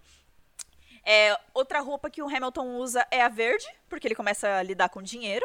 Né? Ele é o, é o, secretário, né, do Tesouro americano, foi o primeiro e ele que concebeu o sistema financeiro que a gente usa até hoje. Até hoje. Wall Street agradece e o capitalismo americano agradece, agradece ao Hamilton. Cara, ele que criou o conceito de créditos, de porra, mano. O cara foi, foi genial mesmo. E aí, por isso ele usa verde, ele é o cara do, dos dinheiros, não é mesmo? E a roupa final dele, que é a roupa de, preta, Sim. né? De luto. É, é, triste que é um personagem que começa ali no, no marrom quase dourado e termina no luto, né? Ele coloca a roupa preta na morte do Philip e ele não tira mais o preto. Ele vai com a roupa preta até o final da peça. E aí isso diz muito sobre o estado, né, de, do personagem, né, que tá mega pra baixo. Uma personagem que tem poucas trocas de roupa também e eu acho que a iluminação faz muito mais sobre os moods da personagem do que as trocas de roupa é a Eliza. A Eliza começa com uma roupinha verde clareia, clareia. Porque ela tem, ela tem dinheiro, ela é a grana, ela é a ascensão Sim. social pro Hamilton. Mas ela também é uma coisa mais quase esperançosa. Ela, tipo, ela é Sim. a deslumbrada, é o mundo de possibilidades. Então, esse casamento vai me trazer o amor e as aventuras que eu achei que, que ia rolar na vida e pá. Só que ela, ela oscila muito entre o verde e o azul. O azul, principalmente depois que ela vira mãe. A azul é uma cor muito ligada à maternidade por conta da, da Virgem Maria, né? O manto uhum. da Virgem Maria. Handmaid's Tale, um beijo. as, as esposas usam azul por um motivo. Sim. E, meio tenso, mas é por isso. E aí ela tem esse azul, mas principalmente o azul, né? Tristeza, né? Blues também vem para isso. Nas cenas que ela tá lá embaixo, o azul vem forte. A iluminação do First Burn, a roupa dela parece que é totalmente azul. Ela tá com a roupinha verde de sempre. Eu percebi, ela não trocou de Mas roupa. Ela só bota por cima. Mas por conta da iluminação, parece que ela tá usando um azul claro, tristíssimo. Sim. Porque ela tá no momento mais baixo dela na peça. Meu marido me traiu, minha vida tá virou conhecimento público, então eu vou me excluir dessa narrativa, entendeu? E ninguém vai saber o quão legal esse cara ela era dentro de casa. Não vai saber. Então, qualquer coisa que poderia ter redimido ele como um bom pai e marido, acabou. Ninguém vai saber. E aí ela queima as cartas. Então, é, a Eliza, ela oscila mais por essas duas cores. Eu vou comentar aqui rapidinho, mas a Maria Reynolds, que é a amante do Hamilton, ela usa vermelho. E é interessante porque roupa vermelha não era algo muito comum na época pigmento vermelho não era uma coisa fácil de conseguir assim. E assim, para Mariah ter aquele, aquele look dela, é porque ela é produto da imaginação do Hamilton, Sim. de fato. Porque é aquele momento da peça, da, da traição, é o único momento em que não é o Burr que tá contando pra gente a história. E o Burr, que é o nosso narrador, ele conta a história que depois a gente fica sabendo que a Eliza perpetuou pelos anos. Ela que contou. Então, aquele momento é o Hamilton contando pra gente da visão dele, o que rolou entre ele e a Maria Reynolds. Logo, é claro que ela vai ser uma puta femme fatale, vermelha, sexy pra dedéu, que usa vermelho, cabelo solto, incrível, entendeu? Porque é a visão do cara. Perceba que ninguém mais na peça, com exceção do Rei George, porque britânicos usavam vermelho, Ninguém usa vermelho. Não, e, e, nenhum dos vestidos das mulheres que aparecem é tão sexy quanto o da Mariah Reynolds. Da Maria, Mariah Reynolds. Ah. Mariah tá muito difícil, é muito gente. Difícil. Vai ser Maria. E, e também é o engraçado que nesse ponto, onde a Maria Reynolds aparece, é a única parte em que o Hamilton ele para de ter um pensamento mais racional e ele joga para Deus. Ai, Deus, me ajuda a não pecar, me ajuda a não beijar essa mulher. É porque ela, bem, né? Porque ela tá, ela tá aqui toda se jogando para mim, eu não quero. Deus me ajuda. Em momento nenhum ele faz isso. O filho dele morre e ele não joga para Deus. Se bem que ele até, ele até começa a frequentar a igreja. Mas, tipo assim, ele não fala, tipo, Deus, pelo amor de Deus, traz meu filho de volta. Ele só fala, uhum. Deus, pelo amor de Deus, não deixa eu, eu, eu pecar com essa mulher aqui. Espertinho. Você falou de filho, né? O Philip, ele tem uma roupa interessante, né? Quando ele aparece cantando os primeiros versos de Blow What's on the Way, o colete dele é azul, a calça dele é verde, pelo, por conta da iluminação, pelo menos. Então ele é meio Hamilton, meio Eliza. É engraçado que é o colete é próximo do coração, então ele é. Ele, o âmago dele é todo mamãe, né? E a parte que pensa ruim, que é a cabeça de baixo, é do pai, né? E aí é quando dá merda, não é mesmo, amores? Uma coisa que eu achei interessante é que o James Reynolds, que é o marido da Maria, ele se veste que nem um cafetão. ele tem aquele, aquele chapéuzinho de lado e tal. Aquele look que ficou conhecido como cafetão nos 90. Uhum. Então, é, é, o, o, marido dela tem esse um look desse jeito. Eu achei muito engraçado quando eu percebi. E por último, mas não menos importante, os meus dois personagens favoritos da peça, que são os vilões, que é o Aaron Burr e o Thomas Jefferson. Eles usam roxo. Eu não sei em que momento da semiótica do mundo que isso ficou estabelecido, mas roxo geralmente é cor, é cor de, vilão. vilão. E é cor do poder. Toda vez que os personagens começam a almejar mais poder em Hamilton, a iluminação fica roxa. Uhum. A luz de Room Where It Happens é toda roxa. Toda vez que eles querem poder, essa cor toma o palco inteiro. É, é, é algo reluzente. É muito Sim. louco assim de ver. E o Thomas Jefferson, ele chega na estica usando roxo. Desde o começo. Ele quer ser presidente, é isso que ele quer. Enfim, interessante esses dois personagens. Inclusive, personagens que acabam fazendo parte do mesmo partido político e tal.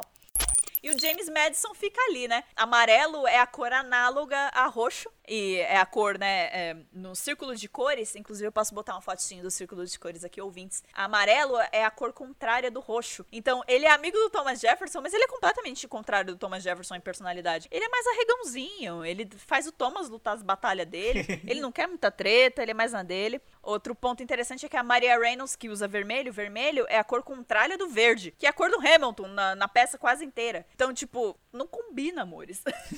não deveria ter acontecido. E. Ah, a roupa militar do Hercules Mulligan é meio azul e meio vermelha, porque ele é um espião. E. Acho que é isso. Acho que vou parar minha piração aqui das semióticas. Aliás, falando da Maria Reynolds, um comentário. Tem uma cena que é quando Thomas President, Jefferson, Mr. o James Madison, Madison e o Burr vão confrontar o Hamilton sobre os cheques que ele tá passando por aí e não tá declarando para quem são esses cheques. E aí, a atriz que faz a Maria Reynolds, ela tá no cantinho, como se ela fosse um fantasma na cena. Porque vão falar da traição. Tem um trechinho específico que eu, que eu separei aqui. A gente já tá chegando no final, tá, ouvinte? Calma. Mas assim, bem no finalzinho da peça mesmo, quando o Hamilton tá pra morrer, a, a, bala tá vindo na direção dele, aí tudo começa a acontecer, ele começa a pensar e tudo mais. E aí ele lembra da Eliza. Um dos últimos pensamentos dele durante a peça antes de morrer é a Eliza. Eliza! E aí ela, a atriz aparece na frente dele, olha para ele, aponta a mão para ele e vai embora. E quando ela vai embora, tá o Burr exatamente atrás dela. Isso, na hora que eu vi na filmagem, porque assim, no palco eu acho que nem dá pra ter essa impressão também, porque querendo ou não, vai, é, você tem vários ângulos diferentes e tudo mais. Mas do jeito que eles filmaram isso, ela tá exatamente na direção que o Burr tava. E aí, conforme ela sai, tá o Burr apontando a arma pro Hamilton assim e ele morre logo em seguida. Isso eu achei lindo, lindo, lindo demais. um enquadramento que eu achei maravilhoso foi do final do primeiro ato. Cara, eu achei muito lindo, que é no final da Só, que é as duas irmãs, cada uma puxando ele para um lado, o George Washington atrás chamando ele, ô oh, Hamilton, bora lá pro novo emprego. O Burr meio já com um recalquezinho do lado todos os dançarinos é, ao redor e, tipo, o frame disso é maravilhoso, porque é o Hamilton se sentindo sufocado. E aí ele fala, uh, I'm not, throwing, throwing away my shot, pra cada uma das pessoas. Eu não vou desperdiçar minha oportunidade. Sai, sai, sai. E aí ele fecha a porta. Bum! E aí tudo fica escuro. É muito bom. E aí tem os outros dois pontos importantes assim, que, é, que é interessante ver que assim, primeiro que as paredes do, do, do, cenário, elas vão sendo construídas durante o progresso da peça. Então assim, no começo, são meio que, tipo, é, sei lá, menos da metade da parede. E aí conforme vai passando a história, as paredes vão crescendo, porque querendo ou não, eles estão construindo a América. Eles estão construindo uhum. a estrutura daquele lugar. E aí até o final da peça as paredes estão completas, elas estão indo até o final. Só que elas começam bem baixinhas, isso é muito foda de ver. E aí também tem uma questão de comparações que fizeram, porque Hamilton é muito grande. Assim, a peça tem 2 horas e 40, o álbum tem 2 horas e 20, então é muita coisa. Hamilton tem um total de 20 mil palavras, 20.520 palavras. Fizeram esse cálculo baseado no álbum. Vixe, é muita coisa. Só que assim, é pra você ter uma noção de como muita coisa é isso. Comparado, por exemplo, ao Fantasma da Ópera, que é o segundo musical mais verborrágico, digamos assim, da Broadway, o Fantasma da Ópera tem 6 mil palavras. 6.789. De 6 mil para 20 mil palavras é muita coisa. E aí, quando você vai ver as comparações que fazem, eles fazem muito com o Spring Awakening, que é o Despertar da Primavera, porque por mais que você tenha menos palavras do que o,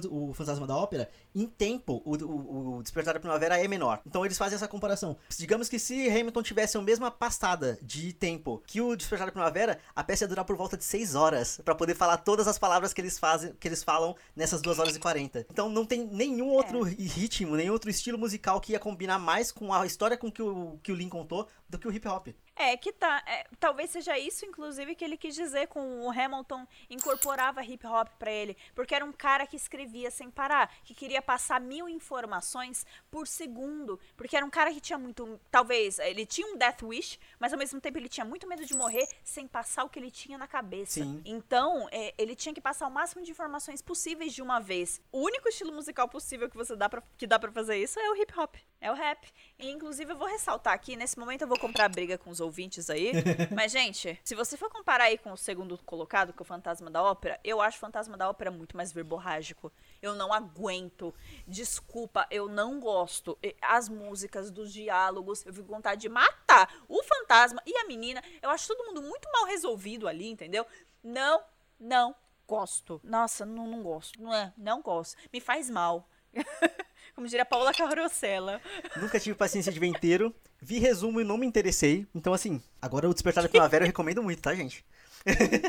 Inclusive a versão brasileira é muito a boa. A versão brasileira é melhor do que qualquer outra versão. O Rodrigo é meio louco por, tá, gente? Só avisar. E, coincidentemente, o Jonathan Groff, que é o Rei George do Hamilton, ele foi o Melchior na versão americana do Despertar da Primavera. Junto com a Rachel de Glee, que é a Lia Michelle. Então, assim, tá tudo conectado, Cancelada. tá tudo conectado. Canceladíssima. Mas tá tudo conectado, tá ali. Ai, gente, é isso. Amigo, se a gente continuar falando, vai dar três horas de programa, vai. mas. E se deixar Ai, a gente que delícia. Fala. Mas Considerações nossa. finais, você tá se sentindo contemplado? Ah, eu tô me sentindo contemplado demais. Eu, eu fiquei muito feliz que saiu. Assim, é. Eu tava. Eu tava esse, esse ano eu tava esperando ver o In the Heights, querendo ou não. Então ver Hamilton pra mim foi uma surpresa. Foi uma surpresa uhum. muito bem-vinda, sabe? E aí eu, eu, teve uma galera que ficou tipo, ah, não, mas que. É porque saiu matéria falando que o Lin ele, ele quase não vendeu os direitos pra Disney. Porque, querendo ou não, cara, é um filho dele. Ele é. tá vendendo os direitos de um filho dele, são quase 10 anos nutrindo aquilo. Eu super entendo, eu passo esse pano tranquilo, tranquilo, tranquilo. Poxa, mas até eu ia ficar meio hesitante e tal. Pelo amor de Deus. E Disney, é, eu aposto que ele foi muito. Deve, deve, ter sido muito rígido com relação às letras, porque tem palavrão, palavrão. Tem, uh, tem insinuações de sexo, ia colocar num streaming de criança, basicamente, que é o Disney Plus. Mas eles tiraram alguns palavrões. Eu não senti falta. No Hercules Mulligan tem uma hora que ele vai. Bem no comecinho lá, que ele vai, tipo. Ele não fala o fuck. Eu acho que só escapou, amigo, na verdade. Porque depois o Hamilton fala fuck da, da Maria Reynolds. É, ele fala. Isso é verdade. O, o, mas o fuck do Hercules Mulligan não, faz, não tem. Tanto que ele dá uma risadinha e mostra a língua. E aí ele e, e segue a música, tá ligado? Tipo assim. Vai ver, eles estavam cientes que aqui, aquela apresentação tava gravando. Pode ser, pode ser. E aí, aí no, eles tentaram dar uma sei. segurada, né? É, uma então, zoada. Você viu que eles estão muito engraçados nas muito, cenas também? Muito debochados. É, eu acho que talvez deram uma exagerada, porque eles sabiam que estavam sendo gravados ali. Eu tô muito contemplada, eu tô muito feliz. Eu também não tava esperando ver Hamilton em HD esse ano. Esse ano só aconteceu coisa ruim, não tava esperando coisa boa, assim. Foi um sopro de, de felicidade, assim, tipo, suspiro. Foi legal ficar. Ai, ficar ansiosa e excited pra ver Hamilton de novo. Tipo, Fazia tempo que eu não tinha esse sentimento. Foi uma delícia. Ainda mais desse, dessa situação que a gente tá, tipo assim, ter alguma coisa para esperar é muito é. bom. Então, tipo, foi bom demais, assim. É, eu tô meio obcecado de novo, então tô, tipo, revendo alguns trechos todo dia e tudo mais, mas é porque eu sou maluco. Espero que, alguém, que algum ouvinte fique, se torne maluco por conta do nosso programa, porque vale muito a pena. Sejam nossos amigos, por favor. Vamos falar de Hamilton. Contemple-se com a gente. Então, ouvintes, eu acho que é isso. Assim, foi um episódio longo. Obrigado demais para quem chegou até o final e um obrigado maior ainda para quem se interessar pelo musical e for assistir depois. E vem falar com a gente, pelo amor de Deus. Assim, isso aqui é só um, um, uma fagulha do quão incrível isso é pra gente e do quão legal é ter essa oportunidade de compartilhar com, com pessoas, sabe? Tipo assim, no mundo, porque é o que a gente falou. Tem muito fã? Tem, mas eles são muito espalhados, porque é, é muito submundo. É. Então a gente precisa se unir, a gente precisa criar essa comunidade de fãs e precisa se unir porque até então ainda é uma comunidade de fãs saudáveis. Olha só, assim, então, que louco. A gente precisa disso, sabe? Muito obrigado, Bah, por estar aqui comigo e por estar compartilhando tudo isso, porque, nossa... Ah, que isso, o privilégio é todo meu. Nossa, assim, Hamilton pra mim é a maior paixão que eu tenho. Tem muito amigo meu que já ficou de saco cheio de ter que ouvir eu falando sobre isso, porque é obsessão foda mesmo, assim, tipo e sem vergonha nenhuma. A peça fala sobre obsessão, então eu me sinto contemplado em ser obcecado por ela. tá corretíssimo. Mas é isso. Muito obrigado, ouvinte. Dessa vez, mais do que nunca, veja o post, veja a nossa lista de referências, que a gente vai deixar tudo, toda a base da nossa pesquisa vai estar tá lá, então todos os vídeos que a gente citou durante o programa vão estar tá lá. No nosso site, randomico.com.br, os links que a gente sempre faz ficam no post original do podcast, que é no site. Belezinha? Então é isso. Vem ser feliz com a gente. Vem pra Broadway Torre com a gente. ai, ai. Chegamos ao fim da peça. Tchau, Rei George. Não volta nunca mais. It's only a matter of time. Will they tell your story? Who lives, who dies, who tells your story? Tell me, tell your story. Tell.